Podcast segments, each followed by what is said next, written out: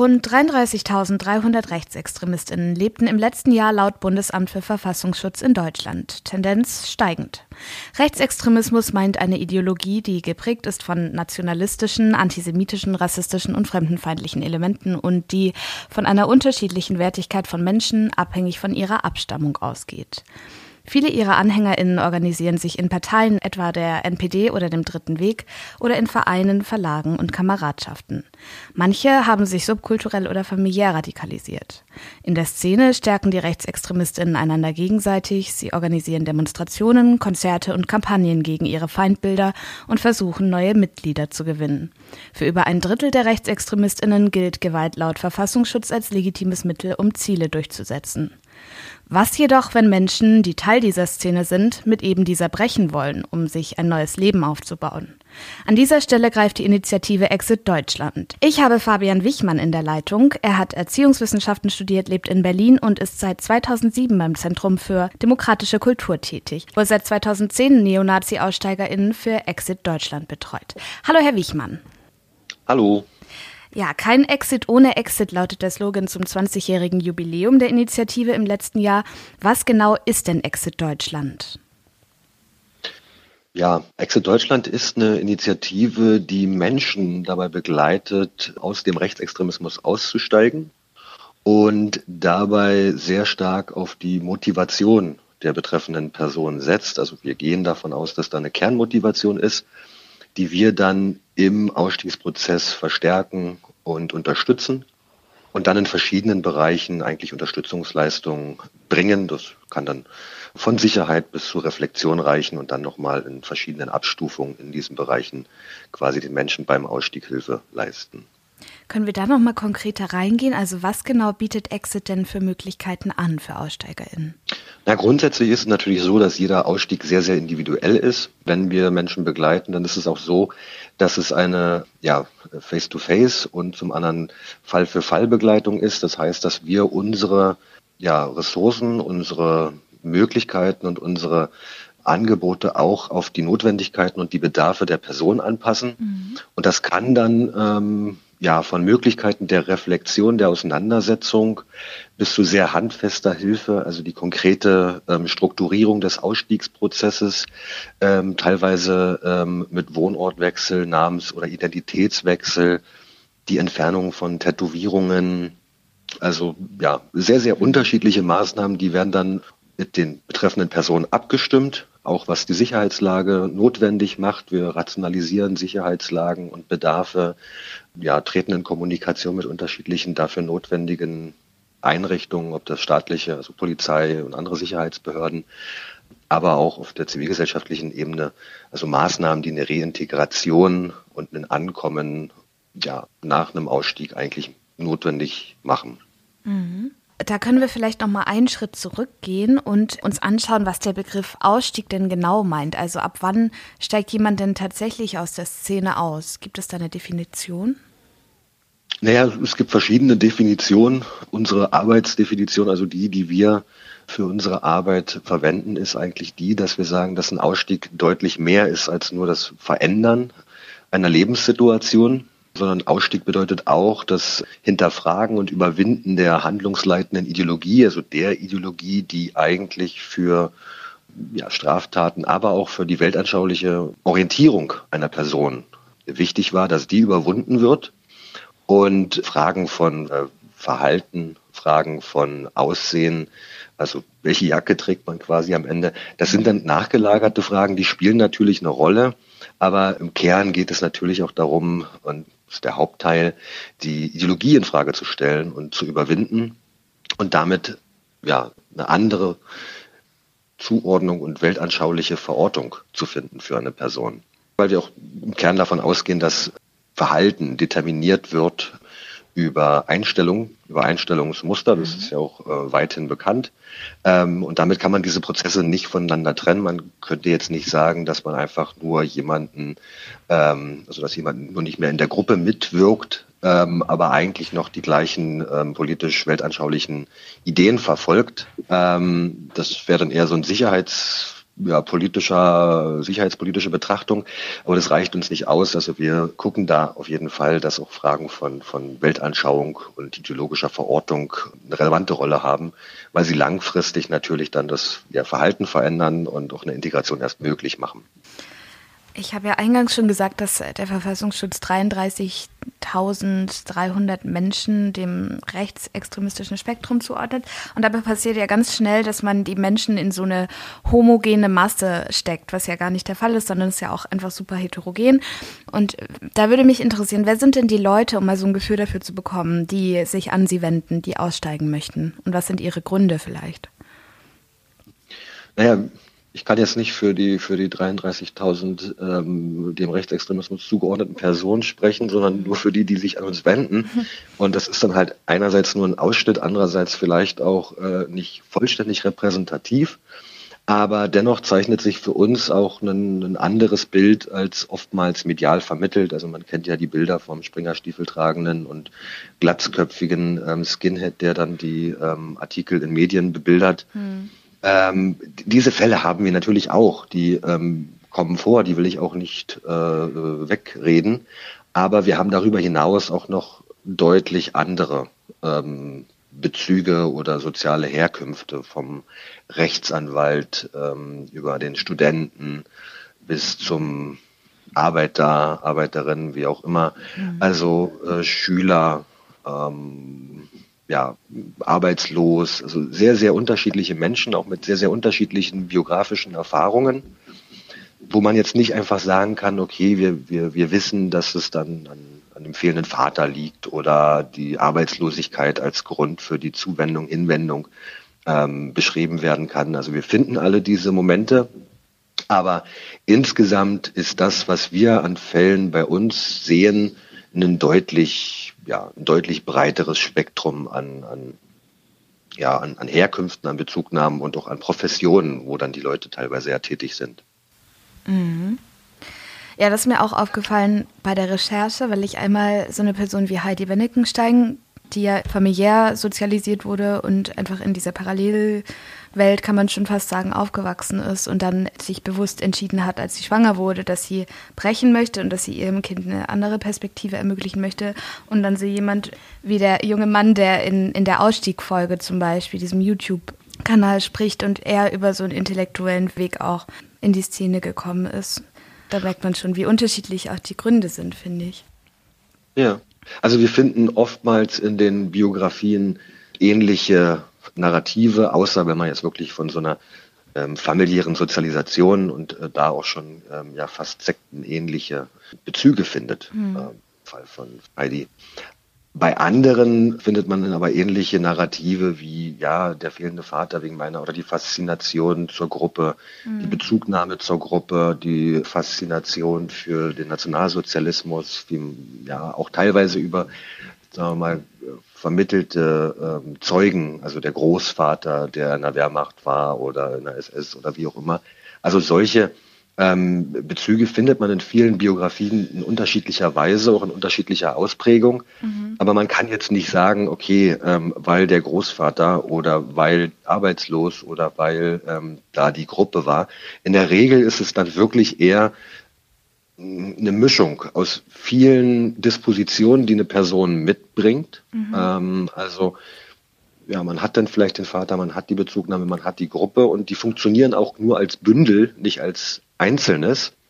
Und da können auch noch andere Ursachen dazukommen, wegen meiner wie Sozialisationserfahrung, wie Vorurteilsprägung, sehr, sehr unterschiedliche Motivlagen oder Narrationen und, und, und Dispositionen, die man auch in der Wissenschaft schon sehr, sehr viel und oft ausgeleuchtet hat. Aber diese Dispositionen, die müssen natürlich verknüpft werden mit einer Art von universellem Versprechen. Also da muss dann auch irgendwie eine Lösung her. Also man hat die Probleme, man hat die Bedürfnisse, man hat die Erfahrungen, die man mitbringt. Ähm, aber all diese Probleme müssen natürlich auch einer, einer Lösung zugewiesen werden, so diesem universellen Versprechen. Und da kommt dann Ideologie mhm. ins Spiel. Also sprich, Ideologie reagiert auf die Bedürfnisse, reagiert auf die Wünsche und reagiert vielleicht auch auf die negativ wie positiven Erfahrungen, die ein Mensch quasi qua Sozialisation mitgebracht hat und bietet eine Lösung, bietet eine Alternative ähm, und die muss attraktiv sein für die betreffende Person.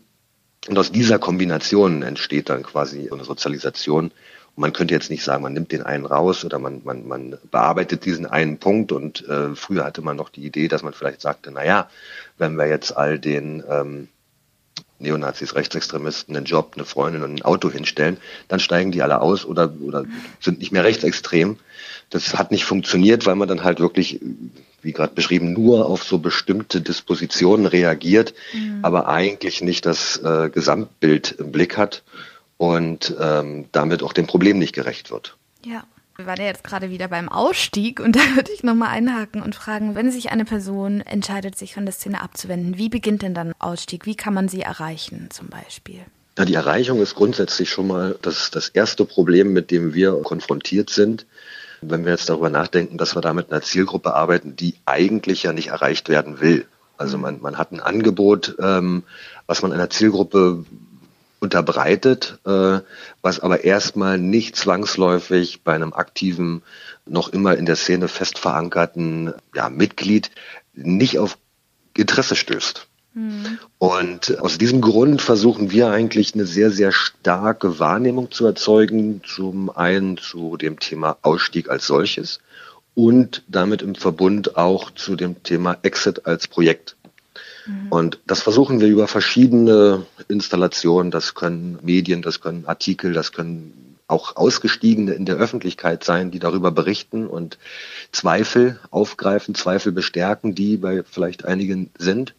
Wir versuchen das über Kampagnen, äh, die sich dann direkt an die rechtsextreme Szene wenden. Wir versuchen das über ähm, Veröffentlichung und Diskussionen, öffentliche Talks und so weiter. Also einfach eine sehr breite Wahrnehmung zu mhm. schaffen weil wir wissen über die Diskussion und auch über die Verarbeitung in Musiktexten oder auch darüber hinaus von anderen Ausgestiegenen, dass Ausstieg, Verrat immer ein relevantes Thema innerhalb mhm. der rechtsextremen Szene. Eigentlich in vielen anderen geschlossenen Szenen ist Ausstieg und Verrat immer ein Thema. Mhm. Und man versucht natürlich seine ähm, Mitglieder in irgendeiner Art und Weise davon abzuhalten. Man versucht die eigene Gruppe zu stabilisieren. Man entwertet den, der sich entscheidet auszusteigen, auch schon teilweise ähm, präventiv, indem man andere Aussteigerbiografien diskutiert und die dann als, äh, ja, die sind dann Alkoholiker oder waren nie wirklich dabei oder waren schon immer irgendwie komisch. Also man wird immer so negative Erzählungen finden, um diesen Ausstieg zu entwerten, um die eigene Gruppe stabil zu halten. Mhm. Aber auf diese Erzählung versuchen wir eigentlich anzusetzen und äh, diese Erzählung zu konterkarieren über Ausgestiegene, die dann sich dazu vermitteln im öffentlichen Raum, mhm. über andere Zweifelnarrative und letztendlich einfach erstmal ein Angebot zu schaffen. Und wann, wenn dann Personen sich in einem Moment des Zweifels befinden, dass sie sich dann wiederum an Exit erinnern und sagen, okay, mhm. da war ja dieses Projekt und Ausstieg ist ja womöglich eine Alternative und dann den Kontakt suchen. Mhm. Und das geschieht dann in der Regel so, dass ja die meisten Kontaktaufnahmen per E-Mail oder per Telefon erstmal stattfinden, dass man ein Gespräch sucht, ähm, wo dann erstmal nur der Wille artikuliert wird und vielleicht schon die erste Beschreibung des, des Problems, mit dem man da konfrontiert ist, in dem Gedanken auszusteigen. Aber es sind doch unterschiedliche Stadien. Also Leute, die sich dann direkt aus der Kameradschaftsszene, aus dem, aus der Mitgliedschaft quasi an uns wenden wo man dann auch sehr konkret einen Plan besprechen muss, wie geht man mit der Situation um, wie geht man mit den ähm, Kameraden um, wie kann man sich der Situation zu entziehen, ohne dabei aufzufallen. Mhm. Dann haben wir Leute, die schon ein Stück weiter sind im Entschluss, also sprich schon vielleicht den ersten Bruch getan haben oder sich schon in irgendeiner Art und Weise entziehen konnten mhm. und aber darin mit anderen Problemen konfrontiert sind, ob das nur auf trotzdem noch äh, Sicherheit oder auf die Reflexion bezogen ist. Und dann haben wir noch eine weitere Gruppe, die sich dann meldet, auch schon teilweise dann wiederum Jahre nach dem eigentlichen Ausstieg. Mhm. Also der Bruch mit der Gruppe ist vollzogen, ähm, eine Art von Reflexion hat auch schon stattgefunden und vielleicht kommen die dann an den Punkt, dass sie sagen, na ja, aber ich brauche irgendwie doch noch mal eine andere Auseinandersetzung damit. Mhm weil ich vielleicht nicht mit jedem darüber reden kann oder weil ich an Grenzen stoße oder weil ich Selbstzweifel entwickle, die sich dann aus dieser Motivation an uns wenden und da dann die Begleitung suche. Also erstmal sehr, sehr unterschiedliche Ausgangslagen, die wir da haben und dann wird es nochmal im Einzelfall nochmal individueller. Mhm. Aber das ist so ein bisschen die, die grobe Ausgangslage. Ja, und das würde dann laufen von der Kontaktaufnahme, dann die Bewertung und Analyse der Situation, dann zu schauen, ist da ein Sicherheitsrisiko, ist da eine Gefährdung, wo sind die Bedarfe, welche Möglichkeiten haben wir eigentlich. Und so würde sich dann der Prozess ein Stück weit strukturieren und dann auch vom Telefon oder von der E-Mail in die Realität überführt werden, mhm. so dass wir natürlich dann irgendwann auch äh, Treffen haben und dann unterschiedlicher Intensität und Dichte diese Treffen in Abhängigkeit zur Bedarfslage gestalten mit der Person. Und wir haben auch, na klar, noch vereinzelt Fälle, wo man dann ja, auch anonyme Kontakte hat, die erstmal einen anonymen Austausch suchen, ähm, die wir dann auch bis zu einem bestimmten Punkt begleiten können. Aber wenn es dann sehr konkret um, um Hilfen im Bereich Sicherheit und so weiter geht, dann muss man natürlich dann auch diese Anonymität lüften mhm. ähm, und einen direkten Kontakt herstellen. Aber ja, bis zu einem bestimmten Grad kann man auch teilweise einige Probleme auch noch auf einer anonymen Ebene bearbeiten. Und wie selektieren Sie? Also haben Sie ein gutes Gespür dafür, wer es wirklich ernst meint, wer glaubwürdig ist? Weil ich kann mir vorstellen, dass schon auch versucht wird, an Exit ranzukommen, weil kann, so kann ich mir vorstellen, in der Szene vielleicht auch einfach so Exit ein Feindbild geworden ist. Ja, also wir wissen auch darüber, dass dann halt auch uns gegenüber irgendwelche Erzählungen bestehen. Wir kaufen die Leute raus, wir versetzen mhm. die unter Drohung oder wie auch immer. Und natürlich ist dann auch ein Teil vielleicht daran interessiert zu gucken, was passiert da. Wir hatten solche Fälle in der Vergangenheit, mhm. aber in der Regel sind solche Prozesse, also wenn man es jetzt mal aus der Perspektive, da will uns jemand ausspionieren, ähm, sind diese Vorhaben auch meistens relativ erfolglos, weil dieser Prozess der Auseinandersetzung ein langfristiger Prozess ist. Mhm. Also wir sprechen da äh, von einem halben, von einem Jahr, von zwei Jahren, von einem konkreten Ausstieg bis zu vier Jahren. Mhm. Also es ist ein sehr, sehr langfristiger Prozess, der auch immer auf die Motivation und auch auf die, ähm, ja, auf die, die, die Bewegung und ähm, die Motivation der Person abzielt. Also sprich, die Person, die aussteigen will, muss natürlich auch etwas einbringen. Also sie muss mhm. einerseits sich sichtbar machen, sie muss sich zeigen, sie muss auch Aktivität zeigen, und das nicht nur auf äh, ähm, Anfrage, sondern auch für sich im Prozess quasi aktiv werden. Und das sind dann eigentlich ähm, Prozesse, die sich dann, ähm, oder sagen wir mal, Ergebnisse und, und, und Wahrnehmungen, die sich eigentlich schon im Prozess relativ früh abzeichnen. Also wie, wie verlässlich ist jemand, wie konsequent äh, befolgt der Ratschläge, wie intensiv sind Diskussionen, wie offen sind Diskussionen. Mhm. Also über all diese Punkte kann man auch schon ja, bei ersten Treffen und bei ersten Kommunikationen feststellen, wie ist da die Motivationslage. Mhm. Und da man auch grundsätzlich in der seltensten Form kommunizieren kann, ohne von sich etwas preiszugeben, auch private Sachen preiszugeben, ist es natürlich auch mal eine Gefahr für den, der sich an uns wendet und es nicht ernst meint, weil er ja trotzdem in irgendeiner Art und Weise sich sichtbar macht. Mhm. Und das wird dann von vielen gescheut. Also wir haben einige solcher Erfahrungen gemacht Mhm. Aber in der Regel sieht man schon schnell die Motivation, gerade wenn es dann so um, um U-Boot, nenne ich es jetzt mal U-Boot-Geschichten geht. Ähm, anders ist es dann vielleicht noch so ein bisschen, es gibt ja noch andere Motivationen zu sagen, naja, man wendet sich an eine äh, an Exit oder eine Ausstiegsorganisation, um vielleicht im Verfahren, weil man sich in einem Gerichtsverfahren befindet, Straftat begangen hat und man will in dem Zusammenhang vielleicht irgendwie eine Strafminderung oder eine bessere Sozialprognose. Mhm.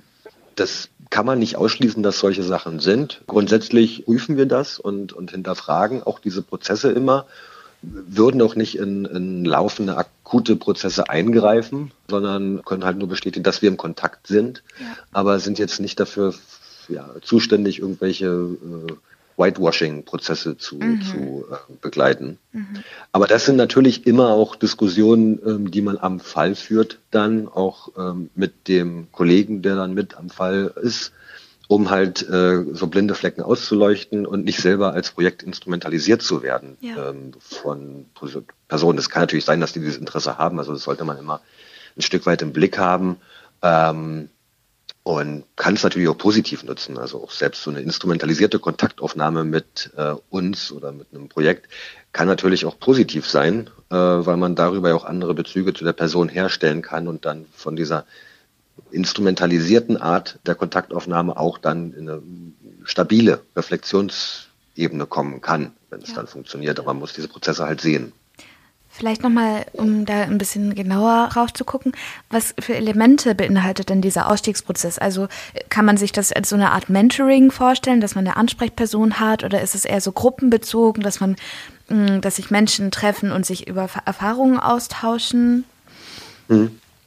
Nee, es ist eigentlich wirklich schon eher die direkte Fall-zu-Fall-Begleitung. Also sprich, wir haben ähm, keine Gruppensitzungen in dem Fall. Mhm wir haben sowas wie einen Aktionskreis, aber da komme ich vielleicht später nochmal drauf, einen Aktionskreis. Aber die eigentliche Ausstiegsbegleitung, die ist dann wirklich unsererseits mit zwei Fallmanagern oder Fallbegleitern und die betreffende Person, so dass wir uns da auch entsprechend abstimmen können und auch äh, Wahrnehmungen abstimmen können und auch Aufgaben teilen können. Und dann wird halt dieser Prozess wirklich mit der Person begleitet und da hat es so eine Art von Mentorenschaft, weil wir jetzt ja auch nicht die, wir sind jetzt nicht die, die, die Abendschule für, für Aussteiger, wo wir dann halt mhm. schlichtweg frontal Wissen vermitteln, sondern es geht dann eher darum, wirklich im alltäglichen und im, im prozesshaften diskursiv, sagen wir mal, weltanschauliche Fragen zu bewegen und praktisch auch Probleme am Fall im Bereich Sicherheit zu bewegen. Mhm. das kann man natürlich nicht in der Gruppe machen, sondern das geht dann wirklich nur äh, von, von ja, Person zu Person, also quasi von Angesicht zu Angesicht, um damit auch eine gewisse Sicherheit und Anonymität für die Person zu wahren. Also mhm. wenn man die jetzt alle quasi wahllos in, in Gruppen setzen würde, würde man auch teilweise den, den relativ unqualifizierte Gefährdungslage auch für alle Beteiligten schaffen. Mhm. Äh, weil wenn man dann so eine Art von U-Boot oder wenn man dann jemanden hat, der dann äh, doch wieder zurückgeht in die Szene und dann aber von 25 anderen weiß, die ebenfalls äh, sich mit quasi im Prozess befunden haben, dann kann das natürlich empfindliche Probleme auslösen. Mhm. Deswegen ist es ähm, ja. ein sehr verschachteltes System bei uns, so dass wir eigentlich sicherstellen können, dass auch die Informationen die wir quasi im Prozess ja mit den Personen erhalten, auch einfach da sind, wo sie hingehören und nicht zirkulieren in verschiedenen Kreisen. Mhm. Mm, ja, da wäre vielleicht noch interessant, wann spricht man tatsächlich von einem Ausstieg oder wann kann man davon ausgehen, dass eine Person nicht rückfällig wird sozusagen? Also den Rückfall kann man natürlich grundsätzlich erstmal per se nie ausschließen. Wir arbeiten mit Menschen, das heißt natürlich auch, dass da viele Variablen sind, äh, mhm. die wir nicht kennen und vielleicht auch nicht immer beeinflussen können. Aber wir können natürlich äh, A, über die Erfahrung und auch über bestimmte Wahrnehmungen und auch über die Zieldefinition sozusagen, da ist eine Person, die hat A mit der Gruppe gebrochen und B die Ideologie überwunden, kann sich kritisch damit auseinandersetzen und sich und seine Vergangenheit kritisch reflektiert hinterfragen mhm. äh, und hat auch eine, eine andere Werteverortung, eine andere Wertezuordnung und kann auch bestimmte Ambiguitäten aushalten, kann äh, vom Schwarz-Weiß-Denken in, in, in, Grautöne denken. Ähm, dann kann man auch auf die Verhaltensebene gehen. Wie werden Konflikte gelöst? Wie werden ähm, Stresssituationen bewältigt? Also man hat da unterschiedliche ähm, Maßstäbe, woran man Verhalten und Einstellung letztendlich bemessen kann. Mhm. Das funktioniert natürlich nicht über eine, eine schematische Grundlage oder so, so ein Fragebogen quasi, wo man dann ausfüllt, sondern das geht auch über einen längeren Prozess, wo man einen direkten Kontakt zu den Personen hat und damit auch einen mhm. Einblick in deren Lebenswelt, in deren Gedankenwelt. Und ich würde auch jetzt mal sagen, dass man halt wirklich eine Glaubhaftigkeit von einem Ausstieg eher nach Jahren, denn nach Monaten bewerten kann. Na klar kann man nach Monaten vielleicht ein Gefühl dafür bekommen, weil man die Person etwas besser kennenlernt, aber die wirkliche Glaubwürdigkeit, die wird sich natürlich nach Jahren einstellen, was für die Person, für die Betreffenden natürlich ein Problem ist, weil sie sich vielleicht dann auch schon weiter sieht und auch einen anderen Blick hat auf sich und auch denkt, naja, eigentlich müsste man mir anders glauben.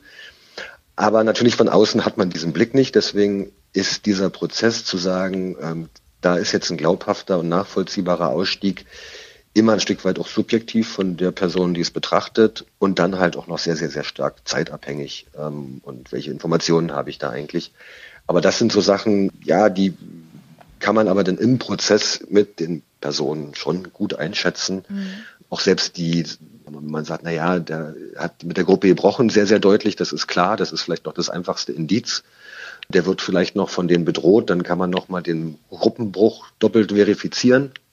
Aber Fragen von Einstellungen und ja auch Verhalten, Konfliktverhalten und unter Stress, das sind natürlich Sachen, die wird man einfach über einen längeren Zeitraum sehen.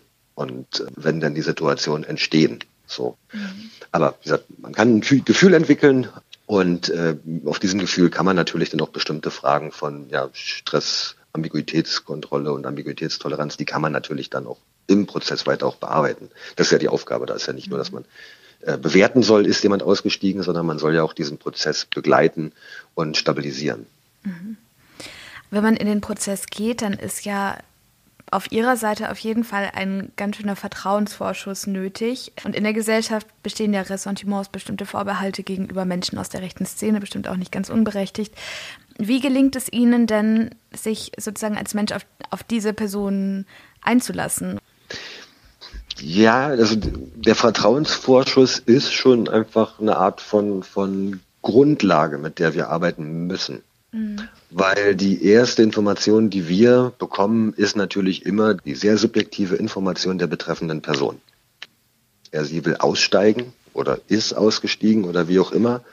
Und von da aus fangen wir natürlich an, auch Sachen zu prüfen. Wir fangen an zu gucken, in welche Sachen können wir jetzt eigentlich rationalisieren, welche Erzählungen, welche historischen oder biografischen Bezüge lassen sich in irgendeiner Art und Weise konkretisieren und nachvollziehbar machen für uns woran lassen sich dann auch bestimmte Veränderungen dann auch ein Stück weit sichtbar machen. Mhm. Und klar, da arbeiten wir mit einem, mit einer Art Vertrauensvorschuss, die wir aber, wie gesagt, auch dann im Prozess immer wieder rationalisieren. Also der Vertrauensvorschuss, der ist am Anfang.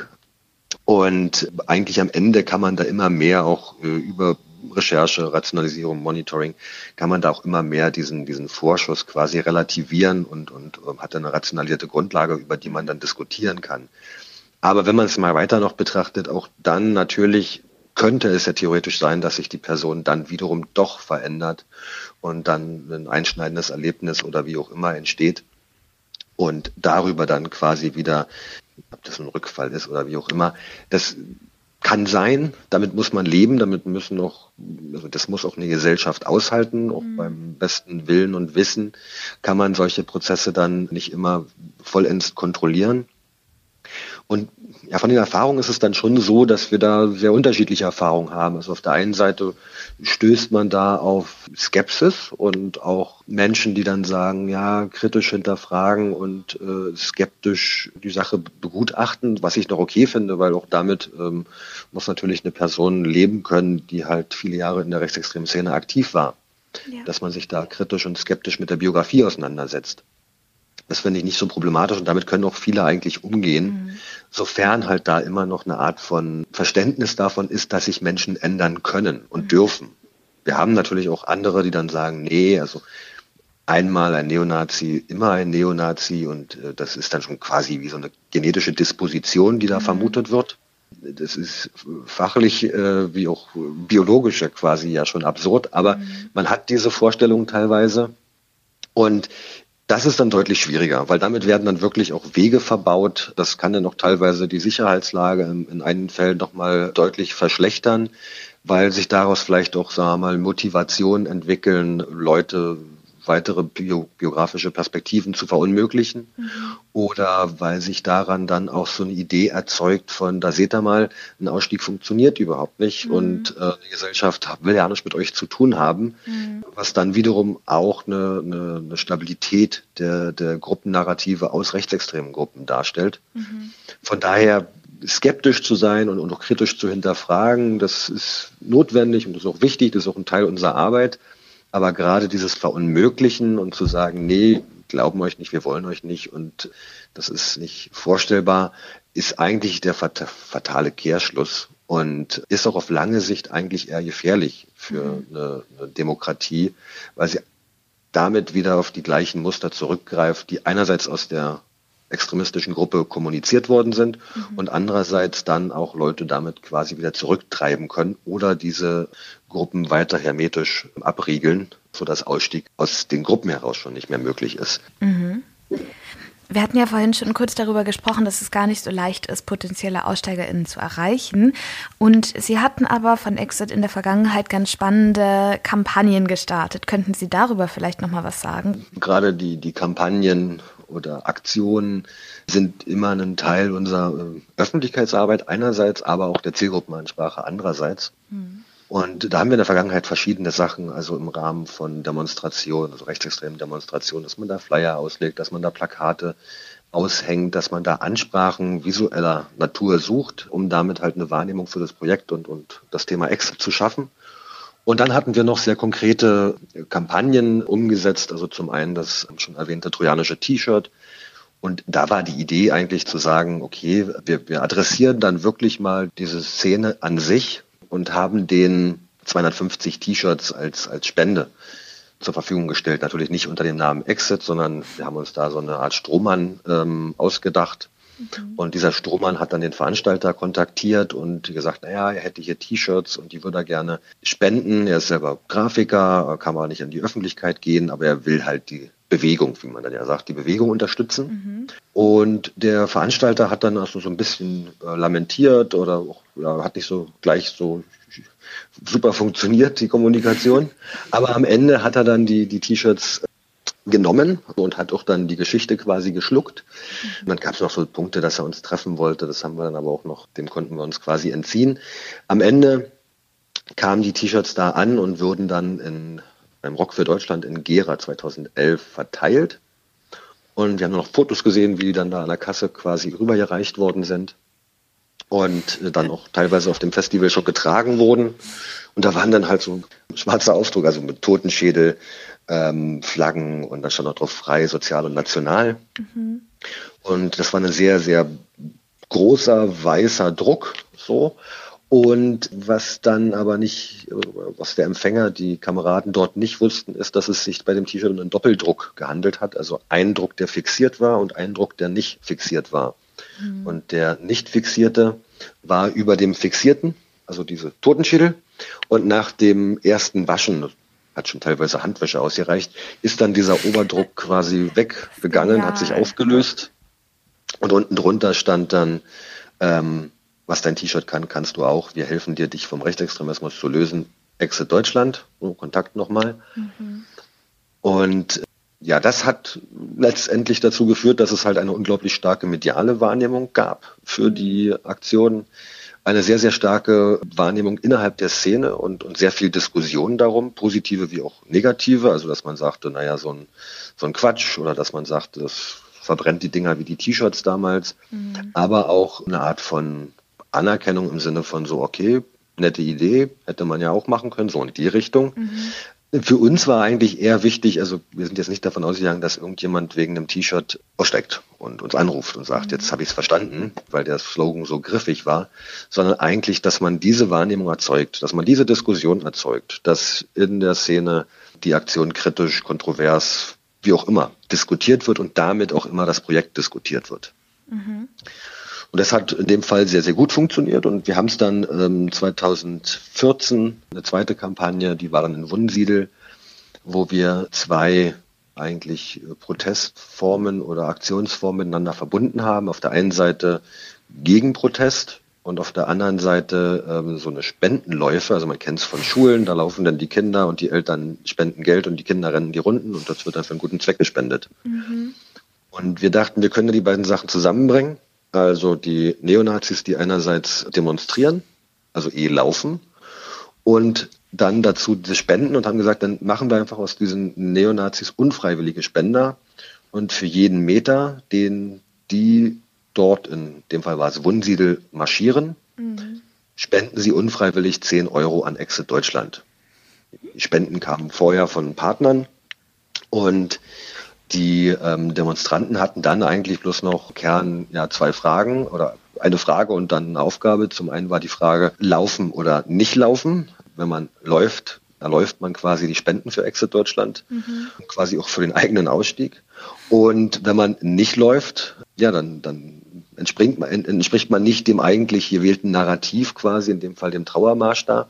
Aber andererseits generiert man keine Spenden. Mhm. Und in Wunsiedel hat man sich dann aber fürs Marschieren entschieden mhm. und ist dann die komplette Strecke durchgelaufen und hat dann da 10.000 Euro, es wurden später nochmal mehr über Spenden, die dann dann quasi über die Aktion entstanden sind. Am Ende waren es dann irgendwie 20.000 Euro, die dann durch Neonazis in Wunsiedel unfreiwillig erlaufen wurden. Mhm. Und wir haben die Sache dann natürlich noch so ein bisschen ironisch, sarkastisch begleitet, indem wir halt auch Straßenmarkierungen hatten mit Danke für 2500 Euro, ähm, Sprüche, Banner ähm, am, am, Straßenrand und äh, haben dann noch ein Video draus gemacht mhm. äh, und die ganze Sache dann auch nochmal viral quasi vermittelt. Das ist dann auch nochmal um die Welt gegangen. Also es hat so eine Eigendynamik entwickelt und ist dann mehr von einer Aktion zu einer Protestform geworden, mhm. die dann in unterschiedlichen Räumen und Orten entsprechend der Situation angepasst umgesetzt worden ist. Aber im, im Kern zielen sie ähm, neben ja vielleicht auch witzigen, ironischen und auch ja trollhaften Aspekten, im Kern zielen sie eigentlich immer auch auf die Ansprache, auf die Vermittlung und auf die Zielgruppenerreichung ab. Die sozialen Medien bieten ja schon seit einer Weile Raum für rechte Hetze, für Trolls und so weiter. Welche Rolle spielt das Internet denn als Bestandteil von Radikalisierungsprozessen Ihrer Meinung nach? Ja, das Internet spielt eigentlich, wenn man mal zurückgeht äh, in die Geschichte des Rechtsextremismus, auch in Deutschland, das spielt das Internet immer eine entscheidende Rolle. Mhm. Am Anfang, wenn man noch von sehr alter Internettechnik spricht, aber da Mailbox-Systeme, die installiert worden sind, über die man sich vernetzt und kommuniziert hat, dann später hat man dann halt relativ schnell auch die Möglichkeiten der Repräsentanz über Homepage und Vernetzung entdeckt, hat dann auch schnell internationale Kontakte geknüpft, um sich quasi der Rechtsbarkeit hier in Deutschland zu entziehen und hat dann halt Seiten und Angebote im Ausland gehostet. Mhm. Und dann gab es quasi nochmal eine Art von Evolution im Sinne von sozialen Medien, wo dann erstmalig auch für, für jedermann, aber auch dann nochmal insbesondere für die rechtsextreme Szene eine andere Form der Kommunikation und Nutzung des Internets möglich wurde und über soziale Medien auch nochmal eine Möglichkeit bestand, aus der eigenen Filterblase herauszukommen und in andere Räume zu kommunizieren und damit auch eine Art von, von neuer Form von Rekrutierung zu entwickeln. Mhm. Und so haben wir jetzt eine Situation, dass wir einerseits einen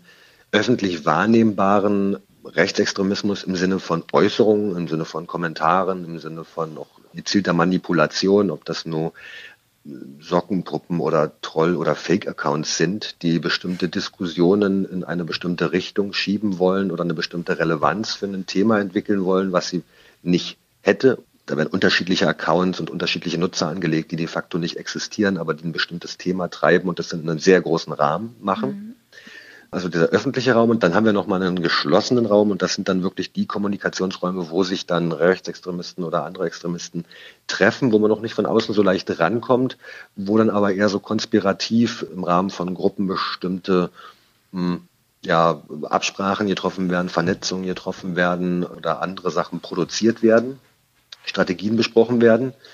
Und da ist natürlich diese internetgestützte Kommunikation und auch die vereinfachte jetzt über Applikationen und über den alltäglichen Gebrauch von, von Messenger und Kommunikationsmitteln über das Smartphone eine ganz andere als vor vielen Jahren noch. Ja, Telegram, deswegen, Kanäle, whatever.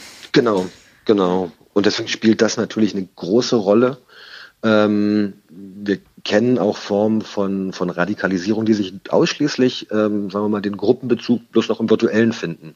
Mhm. Die äh, keine Gruppe in der Realität haben, also keine klassische Kameradschaft oder so, sondern wirklich bloß noch eine, eine Zugehörigkeit zu einer virtuellen Gruppe, natürlich reale Personen, aber eine virtuelle Gruppe, die dann auch teilweise über Ländergrenzen hinaus funktioniert. Also ja, in Deutschland ein Fall, wo dann eine Gruppe aus äh, Estland koordiniert worden ist und ähm, verschiedene Mitglieder in Deutschland, Kanada, England äh, und sonst wo hatte mhm. und die sich vis-à-vis -vis nie gesehen haben und auch eigentlich am Ende nicht mal wussten, wer ist eigentlich der andere, der virtuelle andere, sondern bloß diese virtuellen Inszenierungen des jeweils anderen kannten. Mhm.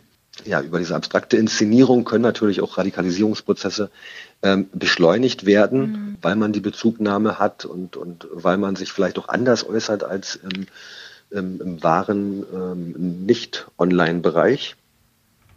Und da ist das Internet schon ein relevanter Spielraum wie gesagt, einerseits für Vernetzung, andererseits für die Radikalisierung aufgrund der Eigenschaften. Wenngleich das aber auch nur ein Teil ist. Also man muss da auch gucken, dass natürlich ein Großteil der Aktivitäten und der Radikalisierung auch in der Realität stattfinden, also in der Offline-Welt stattfinden, obwohl die Online-Welt ja auch eine Realität ist, aber wenn in der Offline-Welt stattfinden und dann eher im, in Korrespondenz mit der Online-Welt stehen und die Fälle, die jetzt dann sich wirklich nur ausschließlich im Internet radikalisieren, sind noch in der Minderheit ähm, wie sich das denn zukünftig entwickelt, das muss man sehen, weil wahrscheinlich auch das Internet noch größeren Raum einnehmen wird als jetzt schon. Mhm. Und dann wird sich das auch nochmal verschieben wahrscheinlich. Aber aktuell ist immer noch die Offline-Welt eigentlich die relevantere. Bevor wir zu meiner letzten Frage kommen, würde mich interessieren, wie Sie das rechte Milieu einschätzen. Also wie gefährlich ist es in Deutschland und in welchem Verhältnis dazu befindet sich Ihrer Meinung nach die gesellschaftliche Positionierung gegen Rechtsextremismus? Naja, zum einen, also die Frage nach der Gefährlichkeit, die ist äh, zum einen einfacher und, und offensichtlicher. Also wenn man sich die Entwicklung der letzten Jahre angeschaut hat, dann sieht man doch sehr schnell, dass es da ein, ein erhebliches Gefahren- und Gefährdungspotenzial aus, aus der rechtsextremen Szene gibt. Das sieht man anhand der Mordzahlen, die mhm. die letzten Jahre waren, die Übergriffe, die Körperverletzungen, all diese Indikatoren, die findet man und kann die ja relativ leicht quasi sichtbar machen. Also wenn wir von fast zwei Gewalttaten mit rechtsextremem Hintergrund pro Tag sprechen in Deutschland, mhm. oder wenn wir über 200 getötete Menschen mit einem rechtsextremen Motiv darüber wissen und das Dunkelfeld in beiden Fällen wahrscheinlich noch viel, viel größer ist, als uns jetzt eigentlich bekannt ist, dann sieht man, dass da schon ein, ein erhebliches Potenzial, ja, Gefährdungspotenzial für A, Menschen mit Migrationshintergrund, B, Feind oder definierte Feindgruppen, aber auch darüber hinaus Leute, die sich einfach nur engagieren oder die zur falschen Zeit am falschen Ort sind. Also mhm. diese Gefahr ist einfach praktisch da und nicht immer zu qualifizieren und damit auch ja, eine Gefährdung für die Person an sich. Und auf der anderen Seite sieht man natürlich auch, dass so bestimmte gesellschaftliche Diskurse über Kommunikationsformen, auch internetgestützt, sehr schnell manipulierbar sind mhm. oder bis zu einem bestimmten Grad manipulierbar sind, wo sich dann auch bestimmte Diskurse verschieben können und da auch Bestrebungen, wenn man jetzt diesen Rechtsextremismus als, als System betrachtet, da sind natürlich dann auch Bestrebungen, dass man bestimmte gesellschaftliche Diskurse verschiebt, dass man bestimmte Grenzen aufweicht oder überwindet, ob das nur sprachliche oder Werte sind, die einfach dann verschoben und aufgeweicht werden. Und da verfügt man zumindest über Strategien und man verfügt auch über bestimmte Instrumente, sowas zu machen, teilweise, wie gesagt, online gestützt. Und diese Prozesse sind dann natürlich nicht nur für den Einzelnen, sondern auch für die Gesellschaft gefährlich, weil sie eigentlich auf die Kernwerte abzielen und weil sie dann auf eine lange Sicht quasi eine, eine, eine Art von Vorbereitung, ja, von Entwertung von, von, von Werten und von, von Demokratie als solche abzielen. Mhm. Und das sind Prozesse, die kann man in, in Teilen noch sehen. Ähm, andererseits haben wir auch eine Gesellschaft, die sehr, sehr offensiv und kritisch mit Rechtsextremismus umgeht. Also wenn man jetzt sagt, na ja, wir haben das Problem Rechtsextremismus, kann man aber auch nicht vernachlässigen, dass wir auch eine, eine sehr, sehr offene und eine sehr eine Gesellschaft haben, die sehr viel Räume schafft und auch unterschiedliche Lebensformen und, und Bezüge möglich macht und dass darüber sich auch eine gewisse Polaris Polarität erzeugt. Aber wenn man jetzt nur auf den Bereich Rechtsextremismus starrt und die quasi als, also diesen Bereich als übermächtige Hydra betrachtet, äh, habe ich auch so ein bisschen Angst, dass man die eigenen Ressourcen und Errungenschaften ähm, vernachlässigt. Deswegen plädiere ich immer eher für einen ähm, sachlichen Umgang mit dem Thema, doch einen auf, die, auf den rationellen kernbezogenen Umgang, ohne es zu verharmlosen oder zu oder nicht richtig zu betrachten, aber andererseits sich nicht davon so einschüchtern zu lassen, dass man seine eigenen Werte schon quasi wegwirft aus Angst, dass man ja eh nichts mehr machen kann. Deswegen ist es, glaube ich, auch wichtig, dass man einfach wirklich einen, einen objektiven Zugang findet und nicht verzweifelt. Mhm. Dann werden wir auch schon bei der letzten Frage. Und zwar würde mich interessieren, was vielleicht ein Erlebnis war, das sich besonders bei Ihnen eingeprägt hat im, in der Arbeit bei Exit, vielleicht in einem Ausstiegsprozess. Was für mich persönlich, glaube ich, am einschneidendsten war, aber das erklärt sich vielleicht oder ist nicht so ungewöhnlich. Das war der, der, der, der Tod einer ähm, einer Klientin. Mhm. Ähm, und eigentlich, ja, man hat verschiedene Sachen versucht, man hat auch verschiedene Sachen versucht die einzubeziehen, wusste schon, dass es halt ihr in, in einer bestimmten psychischen Situation nicht so gut geht und hat versucht, es zu kompensieren und hat dann aber festgestellt, dass man es am Ende nicht vermocht hat und dann ist sie dennoch unerwartet verstorben. Mhm. Und äh, insbesondere dann auch die, die Beerdigung und ähm, der Weg dahin zurück, das sind so, so bleibende Momente, die auch noch Jahre später eigentlich zehren. Und das sind, glaube ich, auch Sachen, die halt die Arbeit beeinflussen, auch wenn sie sich nicht täglich irgendwie niederschlagen in der Arbeit, aber die in irgendeiner Art und Weise immer wieder die Arbeit beeinflussen und die Betrachtung der Arbeit beeinflussen und auch die Betrachtung unserer Arbeit von außen ein Stück weit mhm. beeinflussen. Die wirft man nicht so weg oder die wirft man nicht so ab, sondern die sind, die sind da und, und ja, entscheidender Teil der Arbeit, im Positiven wie im Negativen. Mhm. Ja, vielen lieben Dank für die vielen spannenden Einblicke, lieber Herr Wichmann. Ja. Das war eine weitere Folge der Podcast-Reihe der Internationalen Stadt Ulm. Heute mit Fabian Wichmann von der Initiative Exit Deutschland, die Menschen aus dem rechtsextremen Milieu beim Ausstieg hilft. Vielen lieben Dank. Ja, sehr gern. Hat mich auch gefreut.